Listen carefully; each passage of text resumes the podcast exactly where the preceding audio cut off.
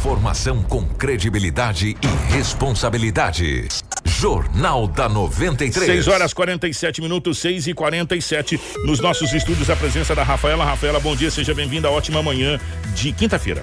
Bom dia, Kiko. Bom dia, Marcelo. Edinaldo Lobo não está presente nos nossos estúdios, mas bom dia para você também da rádio que nos escuta e para o pessoal da live, os nossos telespectadores. Sejam bem-vindos a mais um Jornal da 93 nesta quinta-feira, cheio de informações e cheio de notícias para vocês. Edinaldo Lobo já já vai chegar com essa informação que acaba de chegar na polícia. Ele estava saindo da polícia, mandou mensagem pra gente que ele vai dar uma atrasada porque está levantando essa situação dessa troca de tiro entre é, suspeitos e policiais militares, aonde culminou com três suspeitos que acabaram morrendo nessa troca de tiro com policiais militares. Já já essas informações aqui com o Edinaldo Lobo. Bom dia para o nosso querido Marcelo na geração ao vivo das imagens aqui dos estúdios da 93 FM, para você do Facebook, para você do YouTube, das redes sociais. Enfim, compartilhe com os amigos para você ficar muito bem informado. As principais manchetes da edição de hoje. Jornal da 93. 6 horas 48 minutos, 6 e 48 Polícia Militar troca tiros com três suspeitos e os três acabam morrendo. Nove vereadores assinam um ofício recomendando toque de recolher ao município. Motocicleta atinge poste de energia após caminhão fechar. Saiba como funcionará os protocolos de segurança nas escolas em Sinop. E teremos aqui ao vivo a secretária de Meio Ambiente e Desenvolvimento Sustentado, Ivete Malman, com as principais informações a respeito eh, da Secretaria do Meio Ambiente. A gente vai falar muito sobre questão de terrenos baldios, lixo, essa situação toda, tá? Então fique ligado aqui junto com a gente. Tudo o que você precisa saber para começar o seu dia. Jornal da 93. 6 horas 49 minutos. Daqui a pouco o Edinaldo Lobo vai estar com a gente ao vivo nos estúdios da 93 FM, eh, porque ele está levantando, porque chegou agora essa informação da delegacia. O Edinaldo Lobo estava vindo para os estúdios, a hora que ele bipou, falou: gente, aconteceu um fato agora que foi uma troca de tiros entre policiais militares e três suspeitos, aonde a informação da conta é que os três suspeitos acabaram morrendo com essa troca de tiros, mas o Edinaldo Lobo já já vai chegar com essas informações aqui. Mas enquanto isso, eh, manda um abraço pro nosso amigo Vavá, da, da Rádio Master, parceiro aqui do Jornal da 93. Eh, a polícia não para e as apreensões de entorpecentes não param na cidade de Sinop. Infelizmente. Dessa vez aconteceu uma apreensão de entorpecentes no residencial Tulipas. Duas pessoas acabaram sendo presas pela polícia e vários produtos foram recolhidos. Você que está acompanhando a gente na live está podendo ver eh, uma quantidade imensa de produtos, entorpecentes entorpecente já é, enrolado, balança de precisão, celulares, é, entre outros produtos. E o que chama atenção, que tinha maconha, pasta base de cocaína e o que chama atenção é que tinha um drone. É isso que eu tô observando lá, aquela aranha É, ali. Tinha que é um drone? drone. Aí é, a informação da conta é que esse drone era utilizado para fazer entrega de entorpecente. Sabe aonde? Hum. No Ferrugem. Ah, Fernandes. Residencial Tulipas. A polícia fez essa apreensão. O nosso amigo Vavá esteve em loco e a gente vai acompanhar agora eh, essa apreensão. A Agência Regional de Inteligência do 11º Batalhão de Sinop recebeu uma informação onde havia dois suspeitos, na realidade um casal. Esse casal havia recebido uma, uma quantidade de entorpecente, de drogas, e eles iriam fazer eh, as porções, né, para poder lançar esse entorpecente no presídio de Sinop, né. E aí, mediante essas informações, passou para a gente o local onde eles estariam homiciados para fazer essa confecção e posteriormente o lançamento com o drone no presídio. Então a equipe do grupo de apoio, juntamente com a equipe regional de inteligência, deslocou até o local e conseguimos abordar os suspeitos, né? E com ele e no interior da residência também, conseguimos localizar 33 porções já prontas de substância análoga à pasta base, 11 porções de cloridade de cocaína, balanço de precisão, eh, porções de substância análoga à maconha, bem como o drone que ele iria utilizar para poder fazer esse lançamento dessa droga no presídio. O material estava sendo produzido ali na casa, então? Sim, no momento que nós fizemos a abordagem dele, que estava na frente da residência, a sua esposa preparava o material dentro da casa. Eles disseram quando queriam fazer o lançamento do drone? Ainda essa semana. O lançamento do entorpecente com o drone seria ainda essa semana. Informação com credibilidade e responsabilidade. Jornal da 93. Gente, eu vou falar uma coisa pra você. Então tá esse casal que foi preso e eh, esses entorpecentes apreendidos e o que chama atenção é o drone. Eles estavam embalando essa droga lá no Jardim, no, no Residencial Tulipa, para pegar esse drone e lá, fazer um lançamento dentro do Ferrugem para detentos dentro do Ferrugem. Kiko, isso é de uma série, tá? Eu É. assisti uma série que fazia a mesma coisa. Gente- Pegava a droga com o drone e lançava dentro da cadeia. Não sei se vocês lembram, algum tempo atrás tinha um drone a- o presídio, mandaram bala nele, mandaram chumbo nele. Você lembra? O Lobão tá chegando aqui. Bom dia, Lobão. Mandaram chumbo no drone lá, é, que tava sobrevoando. Gente, eu vou falar uma coisa pra você. É, essa questão do entorpecente está cada vez mais complicado na cidade de Sinop. Ontem nós tivemos aquela grande apreensão, cerca de 300 quilos de entorpecente. Hoje mais essa. Aí você fala assim, ah, Kiko, mas isso perto do que foi apreendido ontem. É isso que eu tô falando. Entendeu? São essas pequenas quantidades que às vezes a gente não vai computando, não vai chamando, que as coisas vão cada vez ficando maiores. Edinaldo Lobo acaba de chegar aqui, a gente já tinha falado dessa troca de tiro da, da polícia que o Lobo tinha passado com suspeitos, acabaram três pessoas sendo morridas, pelo menos dá conta dessa situação, três pessoas morreram, mas o Edinaldo Lobo tá aqui, definitivamente o Lobão, bom dia pela primeira vez, chegou meio cansado da polícia, que chegou correndo, né? É, foi movimentado, né, Lobo? com essa chamada aí não tem como falar que não foi movimentada, né, meu querido? É verdade. Bom dia, Kiko. Um grande abraço a você. Bom dia, Rafaela. Bom dia, o Marcelo, aos nossos ouvintes. Hoje é quinta-feira e aqui estamos mais uma vez para trazermos as notícias. Que bom quando eu cheguei aqui, vocês já estavam falando desta droga e desse drone. O valor do drone é aproximadamente 8 mil reais. É um drone dos bons. Você vê que eles queriam pegar essa droga e lançar Dentro do Ferrugem. na penitenciária Ah, que coisa. Foram presos, entendeu? Ainda bem que a polícia fez um ótimo trabalho. Agora, na madrugada aqui, com a- três homens trocaram tiros com a polícia e eles não tiveram muita sorte. Ambos faleceram. O boletim de ocorrência chegou a questão de poucos minutos atrás na delegacia com exclusividade aqui na 93 que nós vamos trazer essa informação. Veja bem, como eu eu até peço desculpa aos ouvintes sobre a, a minha equipe, eu mantive contato com o Kiko. Foi falado aí de um jovem que é, por volta de 22 horas ele acabou sendo preso com entorpecente. O- esse- você falou do casal, Eu né? falei da tulipa, é, Da do, do Tulipa. drone. Ah, é, é. entendido. E do, do Montreal Park, o Vavá trouxe. Porque no Montreal Park ontem, a polícia acabou fazendo a fez a abordagem é, em um automóvel e acabou fazendo a apreensão de uma quantidade considerável de entorpecente. Só que esta equipe, esses homens, esses dois homens, um de 18 e um de 21 anos de idade, eles faziam parte da quadrilha que de terça para quarta foi apreendido mais de 300 quilos de entorpecentes. entendeu? Ele era do grupo ali. É do grupo. E a polícia acabou tirando de circulação uma quantia considerável de entorpecente. Bem feito, né? Isso é muito bom, entendeu? Isso é muito bom. Eu acredito também que você deve, deve ter falado já da mulher, uma de 31 anos e um homem de 23, que foram presos. Não, Na- só, do- só da tulipa. é, então, na Rua das Orquídeas, eles estavam com Fiat Uno. Esse que eu falei anteriormente era da Tulipa. Esse da Tulipa, esse fazia parte daquela quadrilha, segundo o que eles informaram à polícia. Mas era por volta aí de 23 horas, quando a polícia militar ali na Rua das Orquídeas eh, viu um, um automóvel Fiat Uno de cor vermelha em atitude suspeita e acabou pedindo para que o motorista do carro parasse. Claro que ele parou. Dentro do carro tinha uma mulher de 31 anos e um homem de 23 anos de idade. A polícia o reconheceu, sendo que eles têm várias passagens pela polícia. Quando a polícia pediu o documento para o motorista do carro, do Fiat Uno, eles estavam muito nervosos. Quando os policiais viram que eles observaram que ele estava muito nervoso, começou a vasculhar dentro do carro. Debaixo do banco foi encontrada uma quantia considerável de uma substância análoga à pasta base de cocaína e ainda 272 reais em dinheiro espécie. O casal foi conduzido para a delegacia municipal de polícia civil. E olha que, segundo o que está em boletim de ocorrência, ele já tem várias passagens, várias passagens. Tanto a mulher quanto o homem. Fazer o quê, né? Agora pagarão por aquele que cometeram, ou seja, o tráfico de entorpecente. 23 horas ali na Rua das Orquídeas, no Jardim Primavera. Pra você ver que a polícia não para. Não para, né? É 22, é 23, é zero hora. Aí não demorou muito, que por volta de zero hora e 20 minutos, a equipe do ARI, agência de inteligência, eh, receberam uma informação que um homem da polícia já tem, já o conhece, é, suspeito o nome de Pedro, mais conhecido como Playboy. Ele é morador ali do bairro Bom Jardim. Por isso recebeu a informação que o Playboy, mais dois amigos, iam sair em três motos para praticar roubos aqui na área central.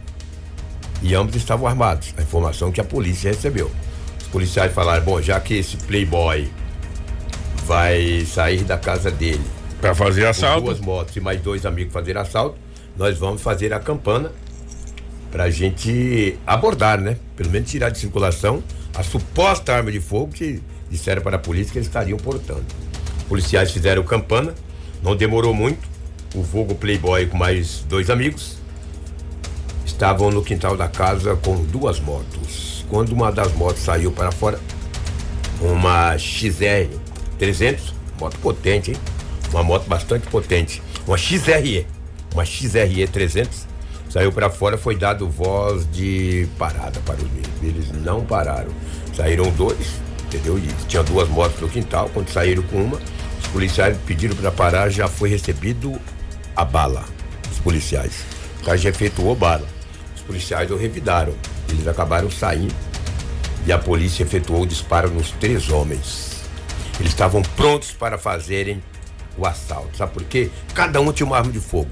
Uma estava com uma arma 380, municiada. Rapaz. O outro estava com uma ponto .45, uma arma potente. E o mais fraquinho tinha um revólver 22. Aí eles efetuaram disparo contra a guarnição. A guarnição revidou, baleou os três. Imediatamente, a PM acionou a unidade de resgate dos bombeiros, acionou também o oficial de dia, fizeram todos os procedimentos no local do crime. Os homens não resistiram aos ferimentos e veio a óbito. Eles estavam com uma bolsa. Dentro desta bolsa tinha entorpecente, tinha várias peças de roupas camufladas. Entendeu? Com certeza eles queriam praticar o assalto e trocar de roupas. A polícia, as armas foram para a perícia. O entorpecente também foi apreendido e a polícia tomou todos os procedimentos cabíveis. Esse boletim de ocorrência aqui que chegou há poucos instantes na delegacia municipal. O oficial de dia tomará todas as medidas. Nenhum policial ficou ferido. Dois homens foram identificados. Um ainda não foi identificado. Um foi identificado como Pedro Rodrigues, de 23 anos de idade. Que esse é o vulgo Playboy? O vulgo Playboy. O outro por nome de Renan Leite de Souza Centenário, de 23 anos, e um não portava documentos. Encontra-se no IML, Instituto Médico Legal. Acredito que familiares ou amigos irão o reconhecer. Não se sabe se ele é de Sinop ou não. O Pedro Rodrigues, o vulgo Playboy, e o Renan Leite, sim, são de Sinop. Isso que não foi identificado, a polícia não sabe. Como eu frisei anteriormente, todos os procedimentos cabíveis foram tomados, as armas apreendidas, a bolsa com várias peças de roupas e também as três armas de fogo, uma 380 municiada, tinha algumas munições deflagradas, deixar bem claro que disse a polícia que efetuaram disparo contra a polícia, uma arma de fogo, uma ponto .45, um revólver calibre 22, tinha também pente com várias munições e também com um deles foi encontrado 57 reais em dinheiro espécie e um pedaço grande de entorpecente dentro de uma bolsa com várias peças de roupa. A Vamos- gente, a vamos- gente lamenta porque foram três jovens que tiveram A as vida. suas vidas ceifadas e a polícia acabou fazendo o trabalho dela. Só para recapitular, as- muita gente chegou, talvez chegou agora na nossa live pra gente recapitular. Esse boletim de ocorrência acaba de chegar na Sim, delegacia. exatamente. Você tá Acabou vendo de chegar. em primeira mão aqui, acaba de chegar na delegacia. O Dinaldo Lobo estava saindo quando ele falou: Kiko, segura aí que eu vou atrasar um pouco, porque é, acabou de chegar aqui uma troca de tiro da polícia, por isso que o Lobo chegou um pouquinho atrasado aqui. É, o negócio é o seguinte: esses jovens, segundo as informações do ARI, que é o sistema de inteligência da polícia, iriam vir fazer é, assalto aqui na cidade. Sairiam em, em motos para vir fazer assalto na cidade Eles é do bairro Bom Jardim. do Bom Jardim. A polícia fez o quê? Fez uma campana para esperar eles saírem para fazer a abordagem. Quando a polícia fez a abordagem, é, chumbo, né? Onde foi recebida a bala. Foi recebida a bala por eles e, e- e se você atirar na polícia, evidentemente a polícia vai revidar, não vai tacar flor em você, vai, revidar é, o- o- os tiros, evidentemente. E nessa, os, os- as, as três suspeitos levaram a pior, os três jovens acabaram sendo alvejados e acabaram não resistindo e morreram. É, com eles foi encontrada as armas de fogo, o Lobo falou as, e de grosso calibre, é uma potência. 380 municiada, com pente cheio, uma arma ponto .45 um revólver 22. E, marca Ross. E, e, e, um, e também uma bolsa Uma bolsa contendo com várias peças de roupas e entorpecente. entorpecente. E eles são ali do Bom Isso Jardim. aconteceu agora na madrugada, né? É, por volta de uma hora da madrugada. Uma hora da madrugada. Até os bombeiros irem foram buscar, até fazer todos os Polícia procedimentos, técnica, essa polícia coisa toda. técnica, Tem- polícia civil, etc. Entendeu? Polícia civil não, porque os, os indivíduos foram socorridos. E quando são socorridos e encaminhados ao hospital, É não há necessidade da polícia civil ir no local. Eles não morreram no local, morreram a caminho do hospital. Então tá aí essa troca de tiro que aconteceu na madrugada eh, entre policiais militares e esses três suspeitos. Agora, eh, todos os procedimentos foram tomados. Inclusive, o Lobo estava lá na delegacia quando chegou o tava Exatamente. o Um investigador me disse, Lobo, olha, não chegou o boletim aqui, mas teve uma situação grave e tal. Eu aguardei um pouquinho até a polícia chegar com os boletins de ocorrência, eu acolhi todas as informações, entendeu? Então estou passando aqui em primeira mão. Lamentavelmente, a gente tem que trazer uma notícia como essa. Foi o grupo de apoio, tá? Foi o grupo de apoio que acabou fazendo. Esse grupo, esse grupo de apoio, eu tenho, vou falar uma coisa pra você. Bater palma pro grupo de É. apoio que transita nos- no quadrilátero da cidade de Sinop, que é dividido por áreas. É. Ele consegue entrar em todas as áreas. Por isso que chama esse grupo de apoio. É, aí depois, é claro, pediu o apoio de verdade para as Aí- outras guarnições. Aí vem todo mundo. Aí vem isso é igual mundo. marimbondo, né? Exatamente. Aí vem força tática, vem todo mundo. Isso é igual marimbondo. Vem todo mundo, vai. Não tem jeito. incrível. Ô, ô Lobo, continuando a falar da polícia, porque na madrugada, na madrugada, na noite também, só que esse caso aconteceu com a Polícia Civil. Manda um abraço pro Vavá, que, que, que cedeu essas imagens pra gente aqui, nosso parceiro. A polícia tava passando Boa Esperança, fazendo aquela, aquela corriqueira, aquela, na rua 12 ali do Manuel Santana, é, e encontrou um homem caído, né? E esse homem tinha sido espancado Nossa. né? Aí os policiais, porque não vira aquele homem espancado lá, caído no chão, né? Pararam a viatura, desceram da viatura, foi a polícia civil, tá? E aí acionaram o corpo de bombeiros. O corpo de bombeiros foi até o local para fazer o resgate desse homem ali na rua 12 do, do Manuel Santana. A gente tem aqui a a fala do atendimento desse homem que foi espancado ali na rua 12 do Manuel Santana. Acompanhe. Então, pelos fatos ali, parece que ele foi agredido. Só que a gente não conseguiu avaliar com precisão, pois o mesmo começou a ficar bastante agressivo. E isso colocou a, a- a guarnição em risco, né? Onde ele com- começou a desferir pontas-pés, né? E socos para todo lado lá. E a gente teve que acabar contendo ele para trazer para o hospital. Então a gente não conseguiu observar muito bem qual que era a total gravidade dele. Mas ele reclamava de alguma situação, chegava a gesticular alguma coisa, Ademar, só é, era agressivo só. Não, ele estava bastante confuso e ele citava onde eu estou, onde eu estou. A gente tentava acalmar, tentamos acalmar ele o tempo todo, falando que era o corpo de bombeiros, estavam levando ele para o hospital e a gente queria simplesmente ajudá-lo. Porém, o rapaz parecia estava muito forte. Não sei se teve uso de entorpecente ou bebida alcoólica, ele estava com bastante um odor etílico ali, né? Mas a gente conseguiu pará-lo ali na, na, na viatura e a gente levou ele para o hospital. Algum familiar se identificou por aqui, não? Por enquanto não, tinha apenas documentação dele celular, e a gente está verificando agora se ele está desbloqueado para a gente estar avisando os familiares aí. Esse caso de desorientação também pode ser por conta de um traumatismo craniano? Pode ser sim, no momento ele estava bem calmo, aparentemente, e quando a gente começou a atendê-lo, ele começou a ficar agressivo. Isso pode ser um TCE, né? Porque ah, o rosto dele estava bastante machucado, bastante escoriações e tinha alguns edemas, foi até onde a gente conseguiu ver. Jornal da 93. 75. Ô, Gente, é, essa ocorrência é o seguinte: ninguém chamou a guarnição, ninguém chamou nada. A polícia que estava passando ali, no- fazendo a, a ronda corriqueira, e a polícia civil, inclusive, que viu esse, esse senhor, esse rapaz caído no chão e parou para ver a situação. Quando viu, ele estava muito machucado, né? Dando total sinais, Lobo, de espancamento. E aí a polícia fez o que? Chamou o corpo de bombeiros para fazer o socorro do mesmo. É, e, e aí depois, no decorrer do socorro, ele acabou ficando agressivo. Mas como disse o, o- o soldado, me perdoa até, é, não, não, não consegui identificar, se o Lobo depois puder identificar, pode ser inclusive é, é, início de um, de, um, de um TC, com essa pessoa ficar. Eu não, eu é, não vi as imagens do, do bombeiro que. É, eu também, eu não conheço, eu sou sincero, porque com a máscara fica tudo meio complicado, esse negócio de máscara fica tudo meio complicado. Volta aí que eu já falo, Marcelo. Se eu conhecer também, é claro. Ademar. Ademar. Deu pra ver. É, É, eu o Ademar. O Ademar agora sim. Obrigado, Marcelo. É que antes estava com a tarde, não deu pra ver. O Ademar, obrigado. Tá? Que essa máscara fica tudo meio complicado. Outra situação que aconteceu, só que essa aqui foi ali no bairro São Francisco. São Francisco, aquele indo pra Santa Carmen, não é? Isso, lado esquerdo Carmen. Do lado esquerdo, indo pra Santa Carmen. Gente, essa situação foi muito complicada. Sabe por quê? É, o motoqueiro, segundo as informações que constam, ele teria sido fechado, viu, Lobo? E aí, sabe o que, que aconteceu? Ele deu no poste de energia. Ele teria sido fechado, segundo informações, por um, um caminhão, né? Na rua São Francisco, inclusive. E ele deu no meio do poste, né? Com, com essa motocicleta e ficou bem ferido. As informações que ele teve fratura nas pernas, é, pelo menos em uma das pernas, e, e, enfim, e suspeita de outras fraturas.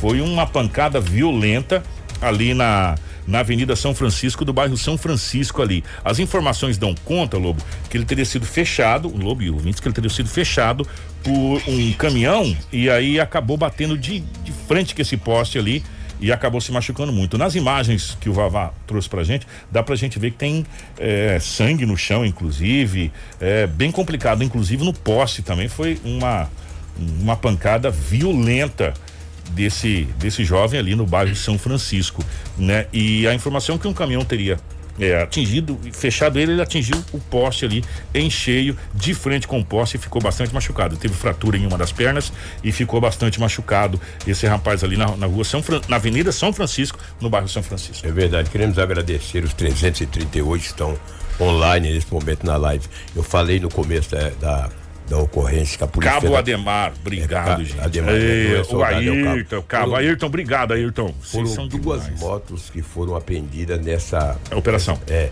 na operação não, nessa morte. Foi uma, é, uma XRE 300 e uma moto Titan. Então, nessa operação que culminou na morte. Sim seriam três pessoas que viriam praticar o assalto, eles sairiam em duas motos duas motos, é. aqui para a cidade para fazer isso. Um sairia engarupado em uma das motos, é, que facilita tudo, e o outro e os outros dois vinham pilotando a moto. Só que eles depararam com a polícia do grupo de apoio, a polícia militar, que fez voz de parada, não pararam, já trocaram o tiro com a polícia, a polícia revidou e culminou na morte dessas. É, já efetuaram os tiros às motos que foram apreendidas, uma XRE 300 e uma moto Titan foram apreendidas, além da bolsa, com as roupas, etc, etc. Complicado, é, o, né? o, o, gente, só para deixar bem claro, o que a gente passa aqui é o que está em boletim. É, e foi o fato que é, ocorreu, né? É, o que está o que tá em boletim, de tudo que, que a gente passa aqui está em boletim de ocorrência, entendeu? A gente traz o que está em boletim de ocorrência. Se ele foi fechado pela direita, pela esquerda, já não é. tá no boletim de ocorrência que ele foi fechado, consta que ele foi fechado, a gente está dizendo que ele foi fechado, porque ele não estava lá acompanhando, a gente não estava acompanhando o acidente. Então a gente passa o que está no boletim de ocorrência. E às vezes né? também que a polícia chega na hora, pega informação de Aí, algumas Depois é feita uma correção, exatamente. uma coisa no sentido a do boletim. Perícia, mas, etc. Enfim, a gente passa o que vem para. Tá falando do acidente, é, né? É. é. Porque é, se ele estava na direita, como que ele estava. Enfim, gente, tá no boletim de ocorrência isso. É né? Então, ponto. Aí a gente passa o que está no boletim de ocorrência. Né? Infelizmente, não tem como a gente é, ter depois o, o, laudo completo, né? E a gente passa na hora da situação que aconteceu. É, que semana terrível, é Não, assim? Nossa. Hã? Eu quero que acaba logo, rapaz. Gente, eu vou falar uma coisa para você. Nossa Geralmente senhora. a semana é tranquila. De segunda, de domingo, de domingo, segunda para terça é tranquilo, de terça para quarta é tranquilo. De quarta para quinta já começa a dar uma movimentada por causa do final de semana. Essa semana não. Já Essa semana emendou. Domingo, domingo. Essa semana emendou com muita, muita ocorrência. É, ó, Gente, calcula o seguinte: 300 quilos apreendido de entorpecente apreendido num dia. Para terça. E três mortes no outro. Não é. dá pra gente. E dois falar. que encontraram morto a casa, um casal? É, e o casal encontraram cinco, cinco mortes nessa semana, cinco mortes que a polícia é, encontrou essa semana, foram os dois, o casal que estava morto lá, que vai ter aquela investigação. Na rua toda. 14 do Bairro Jardim, São Paulo. E agora a troca de tiro com esses, com esses suspeitos que culminou é, em, três, em três óbitos, são cinco, com 300 quilos. Eu não vou nem colocar esse do drone. do drone é fichinha. É, do drone é fichinha. Esses 300 quilos, por aí você tira como é que está sendo a semana, semana, da polícia. Fora as apreensões, né? Fora as apreensões de prisões. E, ou não, e aí Mandato tem, de prisão. É, e aí tem as armas, né, meus amigos? É. Teve aquelas armas que foi encontrado lá com os caras no Lembra das espingardas? É. Quatro espingardas, uma uma pistola, agora e, mais essas armas. Mais essas armas aí. Então você imagina como que está sendo essa semana aqui. Está sendo bem puxada realmente para a polícia de um modo geral. É. Posso mandar um abraço aqui? Opa, deve. Mandar um abraço para o Alan. O Alan todos os dias vai trabalhar em Vera, ele vai de manhã, rapaz, e volta à noite. Então o Alan vai ouvindo a gente da é, daqui da cidade de Sinop até ali em Vera e vai ouvindo o programa Jornal da 93, entendeu? O Alan é gente boa demais, conheci ele ontem, uma pessoa sensacional, um cara fora de série, entendeu?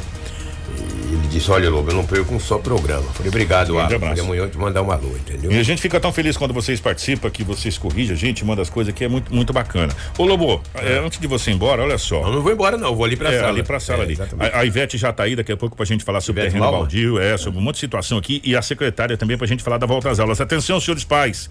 A secretária Sandra concedeu uma entrevista muito bacana pro Edinaldo Lupa, a nossa equipe, falando a respeito da volta às aulas, protocolo de segurança, essa coisa toda. Então fica ligado. Porque nós vamos falar agora, Lobo? E tem um detalhe, Hum. é, a secretária disse, Lobo, eu não vou te falar em entrevista, mas a Secretaria de Educação, através da- do, do governo municipal, vai comprar um kit com uma bolsa, máscara e uma garrafinha.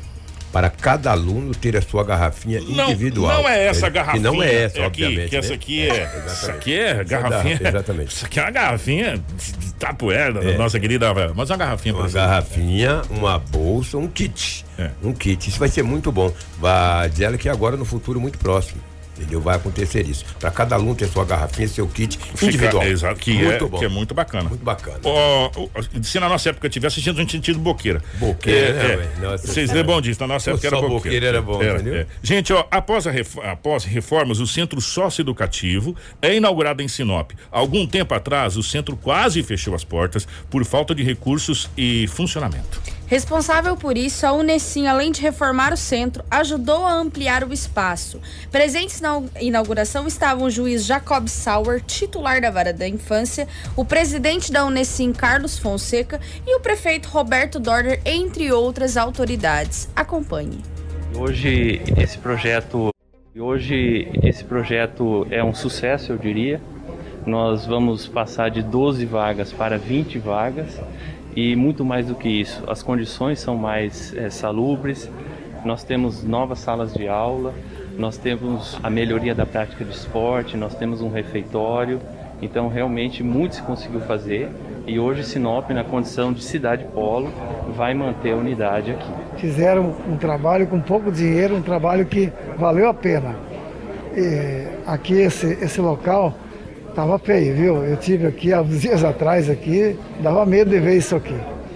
Agora ficou muito bonito. Eu achei que a sociedade, quando quer, ela faz a diferença. Pode parecer uma visão simplista para aqueles que não querem um centro socioeducativo aqui em Sinop, mas pelas palavras do Dr. Jacob Sauer, a gente sabe a importância do que é. E a tarefa do Unesim é trabalhar como parceria com uma entidade não governamental, representante do terceiro setor, que a gente faz a, a conexão entre o poder público e as empresas, entre o poder privado. E nós vamos sempre tentar que o, que o adolescente cumpra a medida socioeducativa em meio aberto. A regra é o meio aberto. Então aqui é a exceção. Então nós temos que pensar que 20 vagas aqui, nós temos condições de executar 200 medidas socioeducativas. Então essa é a grande importância. A internação é a exceção. Apenas casos excepcionais são trazidos para cá. O mais importante é um sistema que funciona no meio aberto. Isso a gente fez né, com, com a solicitação dos funcionários aqui do socioeducativo ainda em 2019, porque estava se pensando em fechar essa unidade. Então agora no final de 2020 nós fomos contatados pelo policial penal Edson, que veio a serviço do Estado, para a gente agilizar a reforma. Né? Então nós aplicamos os recursos da Unesim, também recursos da Prefeitura, que foi disponibilizado pela Prefeitura, aqui nessa reforma da unidade. A Unicim, com as entidades aí, eh, junto com as autoridades, fizeram a diferença. Parabéns a todos e que agora é só fazer esse trabalho que tem que ser feito, né? Trazer as pessoas, os infratores para cá e que se faça esse trabalho que tanta sociedade clama. Seu dia. Jornal da 93. Ó, 7 horas 15 minutos. É, esse centro socioeducativo, vou, às vezes as pessoas não, não assimilam o local ao que a gente fala. É, fica aqui na Avenida das Figueiras, antiga pensão das Figueiras que a gente falava, que foi a nossa, a nossa cadeia pública, você lembra disso? Muitos anos, né? É, que teve ali, inclusive. Quantas é, fugas, hein? Fugas ali, teve o tal do cavalo doido, vocês lembram disso? Que tacou o terror na cidade de Sinop, e até a escola N Pepino sofreu. Vocês lembram disso, gente? As pessoas mais antigas vão lembrar. E aí depois virou é, o presídio feminino também, enfim, e agora se tornou o centro socioeducativo e teve essa reforma muito bem feita. Parabéns à Unicim, juntamente com as que fez a reforma. É, fica ali bem em frente ao Ciretran. Mas, mas, a gente agradece imensamente essa reforma, porque é necessário. mas a gente precisava realmente construir um centro socioeducativo para internação, que já foi cogitado vários locais aqui, lembra, Globo, isso aqui ficou só na, vai ser em tal lugar, vai, vai e fica, não vai, vai, vai e acaba não fazendo. E aqui de novo, de novo, mas graças a Deus dessa vez é um, é um paliativo bem feito, né? Porque a reforma foi muito bem feita.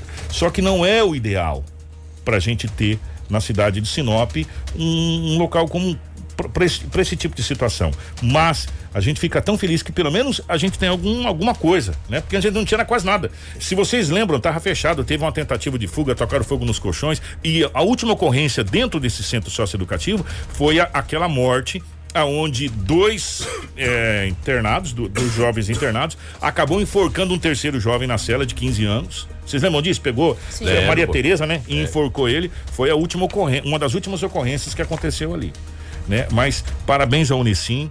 É, é, um, é, um, é um paliativo muito bem feito, muito bem feito, para a gente poder, pelo menos, ter um adendo para poder internar, pelo menos, jovens com casos mais sérios, né? É porque Homicídio, é, é, porque pelo amor de Deus, a gente Aqueles ficava... que cometerem atos infracionais mais graves precisam é, ficar precisa, internados. Né? Porque até para para essa pessoa, essa pessoa falar assim, não, pera aí, deixa eu tomar cuidado aqui nessa situação toda, porque até então era aquela situação, ah, não vai acontecer nada, porque não tem onde ficar internado né? Agora não, agora tem. Agora né? tem. Agora tem. Formadinho, Casa é, Nova. Casa Nova, beleza, tudo certinho hein? ali para ficar internado, né? Pelo menos isso. Parabéns a toda a Unicim, a direção da Unicim a, e, e aos empresários de modo geral que se preocupa. E é isso, gente. O empresário se preocupa com a sua cidade. E eu vou dizer mais. É, para aquelas pessoas que torcem contra as coisas erradas, contra as coisas certas, que torcem pelo contra. Se nós vamos mal, a cidade vai mal, nós vamos mal. Se a cidade vai bem, nós vamos bem. Nós temos que torcer para que para que as coisas vão bem na cidade, porque nós iremos bem, né? E quando a gente vê essa união, como é o caso da Unicim, como é o caso dos empresários, e aí vem toda a, a, a sociedade organizada de modo geral, se unem em prol de uma causa, a coisa vai, né? A gente a gente já viu isso em outras situações, né? A coisa vai. Então, a gente fica muito feliz realmente quando haja união. Agora, quando há tentativa de uma de, uma, de, um, de um voo solo, isso é muito perigoso, né? Isso é muito perigoso. Uma andorinha só pode até ir pro verão, mas ela vai ficar sozinha. Quanto as outras vai ficar fazendo algazarra. Lobão, obrigado, meu querido. Grande abraço, bom dia a todos. Grande abraço. Jornal da 93. 7 horas 18 minutos, 7 e 18. Atenção, senhores pais. Nós vamos falar sobre o retorno das aulas híbridas. Vai ser dia 22, né? Exatamente, 22 de fevereiro. Dia 22 de fevereiro. É, a gente teria matéria hoje, mas infelizmente não vai dar para rodar. O estado do Mato Grosso também já está é, falando da volta às aulas, só que de forma online, a partir do dia 8. No município também retorna dia 8. Né, online. E dia 22 começa a volta da aula híbrida. E atendendo às demandas que vocês, ouvintes, nos mandaram, a nossa equipe procurou a Secretaria de Educação para falar sobre os protocolos de volta às aulas presenciais, que está marcada para acontecer a partir do próximo dia 22 de fevereiro. Por isso, conversamos com a secretária de Educação, Sandra Donato, que aproveitou para explicar como que irá funcionar a volta às aulas no formato híbrido em Sinop.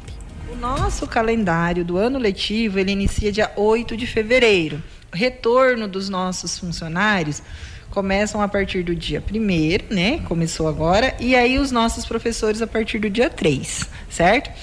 As aulas, porque daí tem uma interpretação. Calendário começa dia 8. Mas esse calendário ele inicia com um processo de mobilização, conscientização dos pais e um acolhimento com esses pais e com essas crianças. Então, durante essas duas semanas, nós vamos fazer isso. As aulas iniciam daí em específico no dia 22. Começa-se um retorno escalonado das escolas. No dia 22 iniciam quatro instituições, duas do ensino fundamental e duas da educação infantil. Nesse sentido, híbrido. Por quê? 50% dos alunos, com calma, a gente retorna, vai avaliando a situação. Deu tudo certinho, tudo ok? Ótimo, na próxima semana mais quatro unidades. Então as nossas instituições, elas vão terminar o retorno somente em abril. Aí sim nós vamos ter todas as instituições funcionando, sempre de maneira preventiva. Tá? Com muita cautela, porque nesse momento nós estamos lidando com vidas. 721, uma das preocupações era a questão do protocolo da volta às aulas. A secretária Sandra explica como vai funcionar os, os protocolos dentro da sala de aula com o seu filho, como ele será recepcionado desde a porta até o final da aula. Como que vai ser eh, os protocolos, digamos assim, de atendimento dessas crianças? Ao chegar na escola, a criança será aferida a temperatura, tem que passar pelo tapete é, antissanitário ali que tem na porta, né? Que os pais têm que fazer tudo certinho. É, a criança tem que vir com a máscara, saindo de casa com essa máscara. Não vai adentrar a escola sem a máscara, né? A higienização das mãos, passar o álcool ao chegar na escola tem que ser feito. E o pai, nesse momento, tem que aguardar. Depois que foi feito todos esses protocolos, a criança está ok para adentrar ao recinto, aí sim ela vai para sua sala. Então, assim, tendo a necessidade do pai acompanhar a criança, ele também tem que passar por todos os protocolos de segurança. Também, Lobo, nós, como medida de prevenção, vamos fazer uma testagem de todos os nossos profissionais, tá? Antes de iniciar as aulas, para a gente ter um parâmetro. Quantos profissionais testou Covid, não testou Covid, está todo mundo ok para retornar, para dar uma segurança. Um dos questionamentos mais levantados eram sobre merendas, ônibus e as unidades escolares se elas iriam fornecer os kits ou não de higiene pessoal. A secretaria informa como será o procedimento seguido. Neste momento, as nossas crianças, é, uma boa parcela delas será servida, né? Eu não falo aí nos adolescentes, mas as crianças em si, é, esse momento, cada escola tem o seu plano de contingência. Então, assim, quem tem o refeitório e vai usar o refeitório tem que respeitar os protocolos de segurança, que é um metro e meio de distanciamento no refeitório. Então, assim, a merendeira ou o professor que irá servir essa criança, quando ele vai sentar no refeitório, ele tem que respeitar o distanciamento de um metro e meio, porque no momento de comer, ele vai estar sem a máscara. Então, nos ônibus está organizado com o espaçamento, né? Então, assim, se o ônibus tem a capacidade para 20 crianças, ele vai levar 10. Tem que respeitar. Em uma poltrona, é, se são duas poltronas, cada duas senta uma criança. Também aferição da temperatura, higienização com o álcool, também com o tapete. E nós vamos ter um monitor dentro dos ônibus. Não, o aluno ele vem de casa com a máscara, né? Porque isso é de responsabilidade da família certo? Isso tem que ficar muito bem claro, né, Lobo? Porque é um material de uso seu individual. Então, sendo individual, é de responsabilidade dos pais. 7 horas e 24 minutos. Um dos principais questionamentos que os pais estavam fazendo é a questão da volta das creches é, de 0 a 3 anos, né? Que é que o pai deixa a criança para poder trabalhar, a mãe deixa a criança para poder trabalhar. E a secretária fala que infelizmente as creches ainda não vão poder, não vão poder funcionar. Vamos ouvir. Do 0 a 3 nesse momento não retorna. Então os nossos bebês de 0 a 3 anos não retornam às aulas neste momento, somente o 4 e 5 anos. Essas crianças os bebês, ele tem um acompanhamento virtual. Então, nesse momento, nessa semana também, do dia 8 até o dia 22, ali que é de mobilização, conscientização e acolhimento dos pais, é um momento também para a gente conhecer quem são esses bebês. Então, vai ser agendado com essas famílias para que a escola conheça quem são as famílias e quem são as crianças, para que se tenha um vínculo e aí depois a gente possa acompanhar virtualmente. 7 horas e 25 minutos. Além de alunos que precisam dos cuidados contra a Covid-19, os professores também passaram por protocolos e vão passar, que, segundo a secretária, informou que faria um mapeamento para acompanhar todos. Sim, como eu disse antes, né? Nós vamos fazer a testagem, uma parceria aí com a Secretaria de Saúde. Também cada escola, ela já providenciou é, a questão da viseira para os seus profissionais, a questão da higienização, do álcool e essa questão também da aferição quando o profissional chega, é, referente aos nossos professores que são do grupo de risco, também eles vão ter essa é, vão, não vão precisar estar ali em loco, mas sim eles têm podem acompanhar os seus alunos em casa, em home office, né? Então, assim, toda uma organização nós estamos preparando para atender esses profissionais. Formação também nesta semana.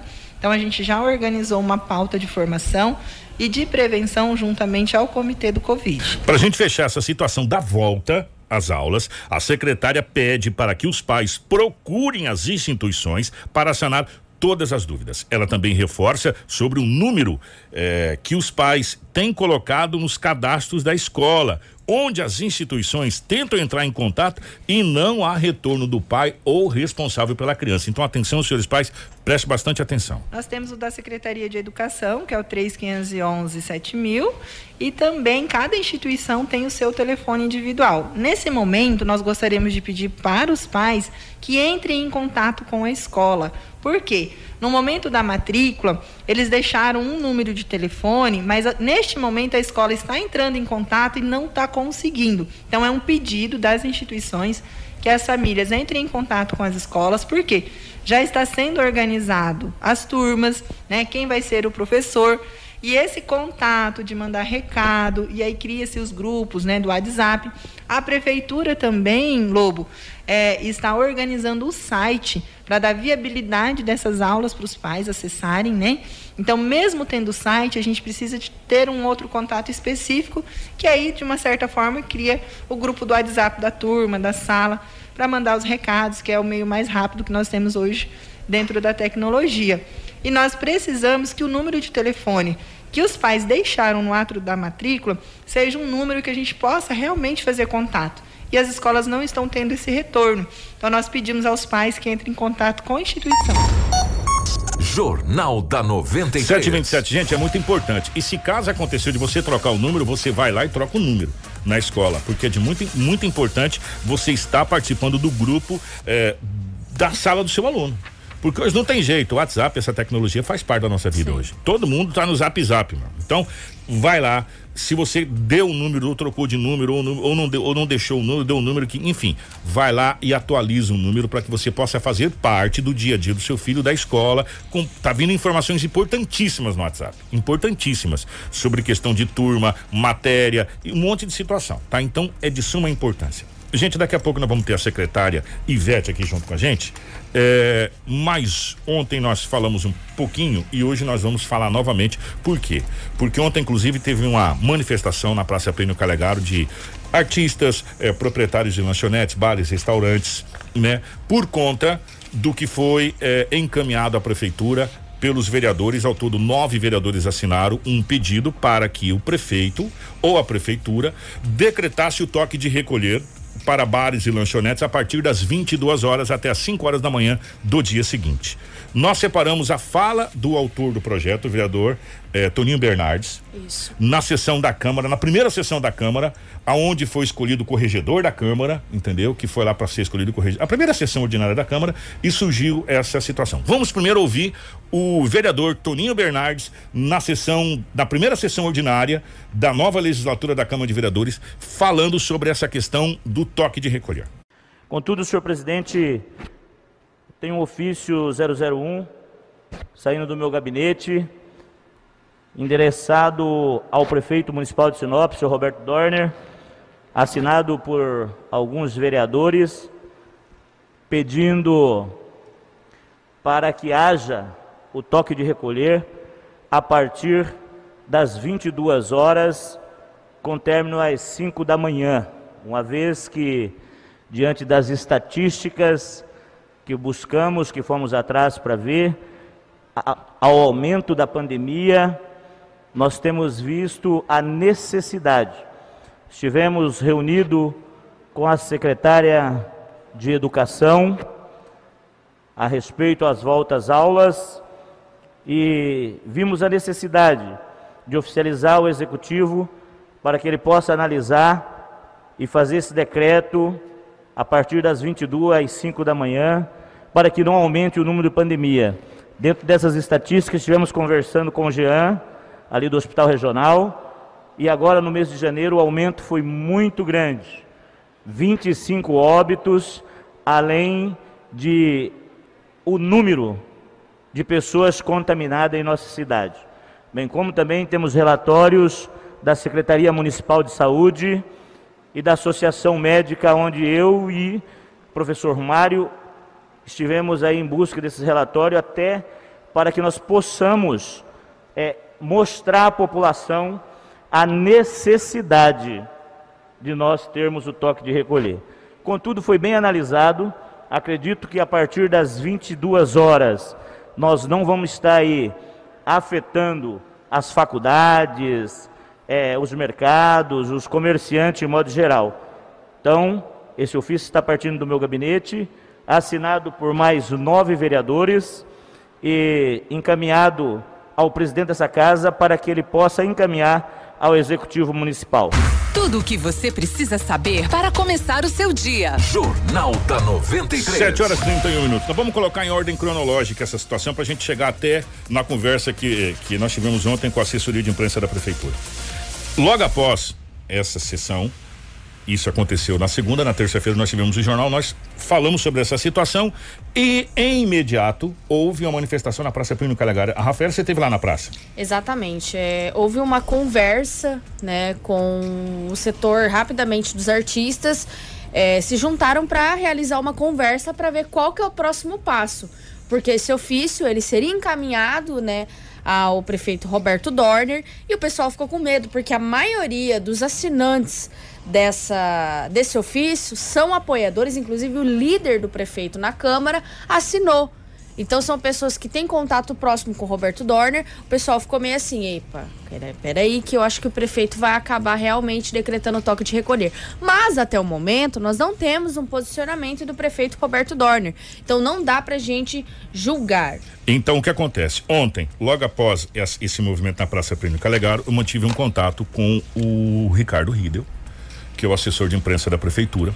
Obrigado por nos atender. O Ricardo nos passou a seguinte, a seguinte posição: o prefeito estava em viagem, tinha recém-chegado, uhum. ia tomar pé da situação e aconteceria ontem à tarde uma reunião do Comitê Covid que se iria se reunir.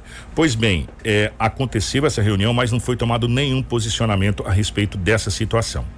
É, mas vai de, de vai contrário inclusive ao projeto de retorno às aulas. Se, se haver toque de recolher, não pode ter volta às é, aulas. É, realmente é um, é um pouquinho. É, gente, é contrassenso, é, contra, é, é. contrassenso. Vamos analisar o seguinte: peraí, tem toque de recolher, de recolher para o comércio e vai voltar às aulas? Peraí, que risco que é para um, não é para outro? Então, existe. A gente tem que ter, nesse momento, o seguinte: eu acho que a gente tem que caminhar no mes, na mesma direção. Não é momento não é momento da gente pensar em toque de recolher, é momento da gente pensar no que? Em fazer com que a população de Sinop se conscientize da questão do uso da máscara, do distanciamento, de poder, se for em algum local, como a gente sabe que muitas pessoas vão, de ter esse distanciamento. É, infelizmente, gente, nós vamos penalizar de novo a classe que mais foi penalizada desde o começo de tudo que são os artistas, são o pessoal de eventos, são o pessoal de shows, é, pessoal de buffet, pessoal de som, casas noturnas. É, eu gostaria de falar aqui quem são os vereadores que assinaram esse ofício que vai se que já com certeza já está no gabinete do prefeito, que foi encaminhado. É, esse ofício é um ofício de recomendação. Não é uma ordem que parte do legislativo. É uma recomendação. É um pedido. Onde nove vereadores recomendam o prefeito que é, determine o toque, toque de, de recolher. recolher aqui na cidade das 22 horas da noite às 5 horas da manhã. Mas para isso, nós temos um comitê do Covid aqui em Sinop. É, na, na, na legislatura passada, a prefeitura trabalhou sempre em conjunto com o Ministério Público com todas as situações é, nesse, nesse momento. Nós tivemos o toque de recolher é, durante um quase um mês, se não estou enganado, Exatamente. aqui em Sinop. Na gestão Martinelli. Quase um mês aqui em Sinop nós tivemos o toque de recolher. Nesse momento está na hora da gente andar, andar junto, né? Vamos fazer conscientização. Não há porque nesse momento a gente penalizar mais ainda essa classe que já está vindo penalizada. Ah, mas tem locais que está. Vai naquele local e fiscaliza, meu filho. Vai naquele específico que estão falando, que vocês falam aí, vai lá nele e falou. Vamos com a fiscalização aqui. É Agora, o... não pode se penalizar uma categoria inteira novamente, como já foi penalizada desde o começo, né? Então, nesse momento, não há, enquanto São Paulo se fala em abertura do comércio, a gente vai falar em troca de recolher aqui. Nesse momento é muito complicado. Então, agora, Sinop tem uma, uma situação, e a prefeitura tem, desde a da, da legislatura passada, de um comitê do Covid. Esse comitê do Covid é, é composta por várias pessoas de vários segmentos da sociedade. Exatamente. Desde médicos, eh, de instituições, enfim, de todas, de todas as classes da sociedade. Essas, essa classe que faz essa determinação. A informação é que eles não chegaram a nenhuma conclusão ontem, né? E que hoje deveria acontecer uma nova reunião. E que os vereadores que assinaram são nove, é o Ademir de Bortoli, que é líder é, do prefeito na Câmara, Luiz Paulo da Gleba, Lucinei, Moisés do Jardim do Ouro, Paulinho Abreu, Elbio Volquez, professora Graciele, Toninho Bernardes, que é o autor do ofício, e professor Mário, que é o novo corregedor. Ô, Fernando, obrigado pela sua, part... pela sua opinião. O Fernando, é assim, se eu estou determinando toque de recolher no comércio e mandando fechar o comércio, eu, eu automaticamente estou dizendo que o Covid aumentou. Se o Covid aumentou, não posso retornar às aulas. É, é hipocrisia. Gente, não é tem muito senso, simples, entendeu? é muito simples. Se eu, se eu determinar toque de recolher no comércio, se eu pedir para o comércio fechar suas portas, e aí eu vou voltar com aulas é, aonde vai movimentar é, a cidade como um todo, eu tô indo no, eu tô indo na contramão do que está sendo falado. Me, me eu respeito a sua opinião, eu acho Uhum. bacana a sua opinião, muito obrigado pela opinião, mas se a gente for analisar as pessoas, é um contrassenso. Peraí, se fala que ah, não, não- não vai se fechar porque se aumentou exponencialmente o número de Covid. Peraí, se aumentou o número de Covid, eu não posso voltar às aulas, que é isso que o Estado fez. O Estado não voltará. O Estado voltará em é, online, não voltará presencialmente. Quer dizer, é, tá havendo um contraponto, quer dizer, não está batendo a situação.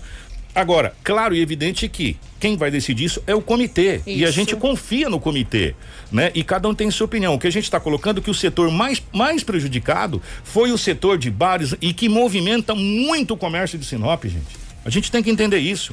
O comércio de Sinop sempre foi um comércio aonde as pessoas respeitaram, aonde foi feito realmente toda a situação de combate, de controle. Basta ver as campanhas da CES, as campanhas da CDL, doação de máscara, álcool em gel, o comércio de um modo geral. Agora, toque de, de recolher novamente nesse momento, nessa altura do campeonato que a gente está falando em vacinação, tá vindo, acho que na contramão de tudo que está se falando. E nós somos os maiores defensores aqui, desde o começo da questão do distanciamento. Quantas vezes a gente foi muito duro, inclusive, nessa situação aqui, eh, com, com o secretário, com a população. Às vezes fomos até criticado, porque a gente foi duro na questão de ajudar no combate ao Covid-19. Mas nesse momento, é a gente prejudicar de novo o comércio de Sinop, que já vem, eh, apesar dos pesares da gente ter sido ainda um dos melhores aí de todo o Brasil, se brincar na Sim. questão do comércio, mas já vem rodando e vem patinando essa situação eh, há muito tempo. E a situação de bares, lanchonetes, restaurantes, os artistas que inclusive perderam essa verba que foi embora. Aldir né? Blanc. É, que foi embora, que o pessoal tá na internet aí, todo mundo chorando, reclamando. Pai de família que a gente conhece, que são cantores extraordinários, que arrumaram bico, estão fazendo bico, estão vendendo é, bolo, porque não, não tem trabalho. Então, Kiko. gente, é, é, a gente precisa pensar é, em nós e pensar nos outros também, né? E outro detalhe, muito importante a todos: você só vai na lanchonete, você só vai no bar, você só vai se você quiser. Se você não quiser, você fica em casa. Né? Você pede delivery, que graças a Deus cresceu muito. Você pede o delivery e vai na sua casa. Nesse momento, a gente precisa andar junto com a, a sociedade de um modo geral. Não tentar fechar comércio de novo. Mas, de novo, ressaltando: essa decisão vai ser tomada pelo Comitê Covid, que tem representante do Ministério Público, representante da Secretaria de Saúde, representante dos médicos, representante, enfim, de todas as categorias. Eles irão decidir se haverá toque de recolher. Nós colocamos opinião que nesse momento é ir contra tudo que está sendo discutido. 7h40, eu vou rapidamente para o intervalo, senão não dá tempo da gente conversar com a secretária aqui. A gente vai ter que, inclusive, tomar um, um, um tempinho aqui na, no, no, no Manhã 93 para conversar com a secretária. Fica aí, não sai daí não. Tudo o que você precisa saber para começar o seu dia. Jornal da 93. Jornal da 93. 7h44, gente, é um assunto que vai dar pano pra manga, não tenha dúvida disso, mas a gente espera a decisão do comitê, cada um tem sua opinião, tem uns que é favorável, tem uns que é contrário, é igual às aulas, né? É igual o pai. Se é favorável, votar, outro é favorável, não votar, e assim sucessivamente. É, a, só que a gente tem que pensar no contexto geral da situação. Quem que é prejudicado no contexto geral da situação. A secretária Ivete está aqui, eu queria ter muito tempo para conversar com a secretária Ivete, mas infelizmente hoje fica daquele jeito. Mas, secretária, bom dia, obrigado pela presença. Bom dia, Kiko. Bom dia, Rafaela. Bom dia a todos. Secretária, o assunto que mais se fala em Sinop é a questão de matos e terrenos baldios. Ainda mais agora que a gente está com essa, com a chuva e questão de, de dengue, essa coisa toda. É, e, e, as pessoas perguntam: que fazer com essa situação do terreno baldio? Todo ano é o mesmo dilema. É verdade que todo ano nós vivemos esse dilema e é preciso que a gente tenha aí um trabalho conjunto, a prefeitura com a comunidade. O município já tem feito a limpeza das suas áreas institucionais em parceria com a Secretaria Municipal de Desenvolvimento Econômico, que também já colocou a sua equipe, seu maquinário à disposição. Então estamos fazendo um trabalho conjunto de limpeza e também fazendo esse pedido à comunidade para que faça sua limpeza, em virtude das dificuldades que a gente tem em atingirmos todos os bairros, né? Então, é a nossa cidade é uma cidade grande. Hoje nós já temos é, atua, atuado no sentido de fiscalização e aplicação de multas. Então, o município solicita à comunidade, né? O artigo 69 do nosso Código eh, de Meio Ambiente já estabelece isso, que o nosso, a nossa obrigação enquanto proprietários de terreno é fazer a manutenção dele, sempre manter limpo, sem mato alto, e a partir do momento em que a fiscalização chega e não encontra essa realidade, nós já fazemos a aplicação da multa. Então, terrenos aí até 100 metros eh, quadrados aí de, de mato alto, então nós aplicamos uma multa de 75 URs, que hoje a UR está R$ 2,95. Se ele for acima desse, desse montante aí de 100 metros quadrados, nós vamos ter 0,75 aplicado da UR. Então, nós vamos fazer uma conta rápida aí, é um terreno de 400 metros, a multa é em torno de 600 reais. Então, não é um valor barato, então é um valor significativo. É, e dizer para a comunidade também que nós estamos fazendo a fiscalização de chácaras, porque no entorno da cidade nós temos muitas chácaras e acabam aí margeando nossas áreas públicas e também áreas onde nós temos loteamentos e a não manutenção desses locais trazem problemas, por exemplo, com animais peçonhentos, com roedores, isso traz problemas de saúde pública, assim como a dengue. Na algum tempo atrás a gente fez até um mostramos um vídeo aqui, não sei se o Marcelo vai ter do pessoal que passou ali na nas estradas vicinais e viu muito lixo jogado, é, galhos de árvore, a gente fez um, um comentário a respeito aqui da gente é, dessa questão do, do, do, desse material. E chegou uma, um, uma crítica, e eu não sei se isso é verdade, eu vou repassar para a secretária. O pessoal falou: olha, mas o tempo que a gente tem para trabalhar é final de semana, sábado, domingo para limpar a casa e lá o lixão da Dalgisa ela tá fechado. Nesse, nesses horários. Realmente ele fica fechado nesses horários e se fica fechado, como que as pessoas fazem para poder descarregar lá? Na verdade, nós temos o, o, nosso depósito lá aberto das 6 da manhã às 17 horas, não tem intervalo para o almoço, então de segunda a sexta-feira. No sábado, nosso horário de atendimento é das 7 ao meio-dia. Então, assim, é preciso que haja uma colaboração da comunidade nesse sentido, por quê? Porque nós temos um local adequado para a destinação desse resíduo mas é, a gente tem uma grande dificuldade da conscientização da comunidade, porque hoje acabam utilizando as nossas estradas vicinais. E aí a Secretaria de Obras, né, o nosso secretário e vice-prefeito Dalto tem trabalhado muito, tem nos auxiliado. Entretanto, a dificuldade em manter esses locais limpos tem sido algo muito significativo. Muitas vezes a gente acaba limpando, na semana seguinte nós temos dificuldades e encontramos novamente pessoas destinando resíduo. A equipe da fiscalização da secretaria tem intensificado as rondas, né? Temos em alguns casos inclusive ido em horários é, mais perto do final da tarde, madrugada, para ver se a gente consegue fazer um flagrante, porque a necessidade do flagrante. Isso é um crime e aí é aplicação de multa cabe nessa situação. Mas dizer à comunidade que nós temos um local adequado, que é preciso que haja uma organização dessa comunidade. No sábado nós atendemos até o meio-dia, porque isso é algo que acaba atrapalhando e causando problemas à saúde pública de todo mundo. Então, o mais importante, contar com o apoio da comunidade para que eles façam sim para nós fotos e vídeos. Inclusive, eh, eu recebi algumas fotos e vídeos e a gente já tem atuado, tem chamado aí eh, a responsabilidade das pessoas que têm cometido esse tipo de infração eh, e temos procurado fazer a aplicação de multa. Então, a comunidade nos auxiliando, fotografando, filmando, encaminhando para a secretaria também é uma grande ajuda no sentido de fiscalização. Ô, secretária, é, o pessoal está pedindo a respeito se é possível, se parou, se, se vai ter, se não vai ter, a questão daqueles caçambões que eram feitos tipo comunitário no bairro tal, ó, a caça, o caçambão vai estar tá em tal rua, as pessoas recada, vai, joga tudo naquele caçambão e a prefeitura recolhe depois? Sim, é, mas isso está sob o comando da Secretaria de Obras, tá? Mas então, mas está acontecendo Sim, ainda. sim, ainda. Então é preciso é, fazer a solicitação junto à Secretaria de Obras que faz o controle dessa dessa dessa caçamba e conforme agendamento estabelecido por eles. Ó, o pessoal tá reclamando aqui, inclusive, na cidade, de um modo geral, na, na cidade de Sinop, no centro da cidade de Sinop, com terrenos realmente com, com parece árvore, né? O mato. É, Kiko, é importante colocar para a comunidade o seguinte: a secretaria ela faz todo um trabalho de conscientização. Nós fazemos aí também a questão, principalmente, da aplicação da multa, fazemos contato com o proprietário. Se esse proprietário, após feita a aplicação da multa e feita a notificação, fizer a limpeza desse terreno e nos trazer fotos, comprovar que ele já fez a limpeza, ele tem um desconto nessa multa de 40 até 40%. Então é importante, né, que não esperem essa multa chegar, que já façam a sua limpeza, porque a gente sabe que quem está convivendo ou mora perto de um terreno desse traz para eles problemas de saúde. Então nós temos muitas pessoas reclamando neste momento e nós temos realmente atuado no sentido de que a, a multa chegue o mais rápido possível para que ele possa fazer a limpeza, porque muitas vezes a fala simplesmente não tem trazido eficiência no sentido da conscientização. A secretária tá vendo aqui no computador o que tá Sim. chegando de foto de terreno com mato aqui, e é no centro da cidade, que dá pra gente ver no meio de, de, de casas e toma conta das outras casas, é uma grandeza. Secretária, tem algum telefone onde as pessoas podem encaminhar essas denúncias? Sim. Pra- pra- com fotos, igual tá chegando aqui pra gente, porque tá chegando aqui uma barbaridade.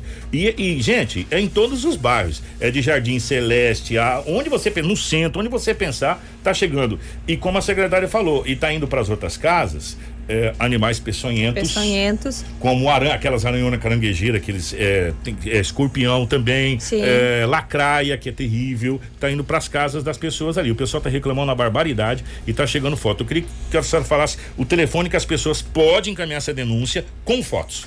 É o telefone 9 9651 2891.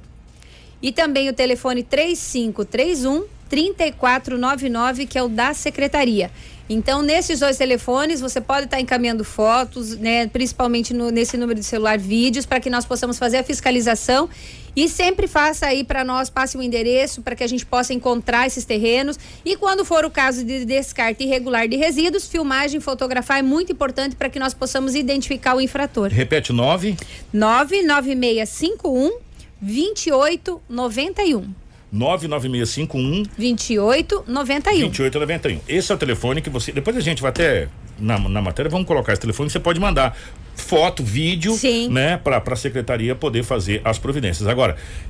É, nós vamos tocar na questão, é, para a gente fechar aqui na questão da área da prefeitura. A Sim. gente sabe que tem várias áreas da prefeitura, que é de responsabilidade da prefeitura, que são as reservas, que, estão, que também está numa situação complicada. Primeiro, que está com bastante lixo que foi jogado por terceiros lá também, e precisa de um cuidado maior da prefeitura. Vocês estão com equipe para isso, secretário? Sim. Para fazer essa, essa- esse cuidado? Sim, estamos trabalhando. Nas áreas institucionais, nós já estamos fazendo a limpeza com trator, gradeação. Em alguns casos, como é muito lixo, a gente também conta com o apoio da Secretaria de Obras, que nos ajuda a retirar. Né? Aí, às vezes, precisa de um caminhão e também de uma pá carregadeira para carregar esse entulho para retirar. Então, aí a gente conta com essa força-tarefa de outras secretarias. E, nesse caso, quem nos auxilia é a Secretaria de Desenvolvimento Econômico. Nas áreas verdes, nós temos trabalhado com uma equipe nossa, onde nós mesmos fazemos, eh, juntamos e fazemos a retirada desse lixo. Temos aí, em alguns casos, refeito cerca, né, que é justamente para evitar que as pessoas joguem esse resíduo. E também temos trabalhado eh, principalmente nas nossas unidades de conservação, Parque Florestal e também o Parque Jardim Botânico, que também ele é margeado e muitas vezes as pessoas acabam jogando lixo no entorno dessas unidades de conservação também. O, o secretário, a gente precisa fechar, mas o pessoal insiste numa situação. E eu vou repassar. Ô, Pois Tina, é. obrigado. A Tina falou, por que, que a secretaria é, que, cuida lá do, do lixão lá, não diminui ou dá uma folga durante a semana, pode ser segunda, terça, quarta, quinta, enfim, para a pessoa que está lá e coloca essa pessoa num plantão no domingo, onde a gente pode realmente, efetivamente, que está em casa, que não está trabalhando, fazer a limpeza e levar lá no domingo. Essa é uma- um, um dos maiores pedidos da população, é para que tenham pelo menos um plantão, nem que seja todo domingo, mas pelo menos, sei lá, um domingo por mês, ou um plantão para as pessoas poderem levar no domingo, lá no lixão, que é o dia que as pessoas estão de folga em casa e fazem aquela limpeza. Então eu estou repassando para a secretária e foi colocado. Obrigado, viu, Tina? É, eu acho que é uma sugestão que sim, a secretaria pode estudar, a gente senta com a equipe e vê a possibilidade, é, mas é importante frisar isso, a gente está à disposição, mas é preciso que haja uma cooperação entre a comunidade e a prefeitura. E eu acredito sim que essa é uma análise que a gente possa fazer, uma organização é, da no- do nosso trabalho para que a gente possa melhorar isso. Ivete, desculpa eu conversar mais com você, é que hoje a coisa se estendeu aqui. Obrigado, tá, minha querida? Você é sempre um amor, sempre nos atende com, com todo carinho. Muito obrigada, eu que agradeço. Quero colocar a equipe da Secretaria Municipal de Meio Ambiente à disposição. A equipe toda lá também está aguerrida, muito dedicada. A gente sabe que é uma preocupação esses meses de chuva, né, com o mato alto, então estamos dedicados a solucionar. Isso também é um pedido do próprio prefeito para que a gente trabalhe muito nesse sentido de atendimento à comunidade. Estamos à disposição. Muito obrigada. O, o Rafa, o pessoal está pedindo muito esse telefone da, que a secretária passou. Uhum. A gente vai passar na nossa matéria, a gente, Sim. depois do nosso site, nós vamos disponibilizar para o pessoal que mandar foto, vídeo e fica até mais fácil para depois a, a, própria secretaria a, a, autuar e atuar aí para te ajudar nessa, nessa situação. Obrigado, Rafinha. Obrigada, Kiko. Obrigada a todos os ouvintes da rádio, também todos os nossos telespectadores da live. Amanhã nós voltamos, sexta-feira, com mais um Jornal da 93. Amanhã nós vamos ter aqui o doutor Eduardo Chagas. Nós vamos falar sobre várias situações, especificamente sobre documentação levantada pela OAB da Rota do Oeste, o qual foi encaminhado para o senador Fávoro, que fez aquela. Lembra aquela reunião, aquele pronunciamento? Exatamente. A OAB de Sinop participou efetivamente do levantamento dos documentos da Rota do Oeste. Amanhã, doutor Eduardo Chagas, ao vivo, aqui no Jornal da 93. Informação com credibilidade e responsabilidade. Jornal da 93.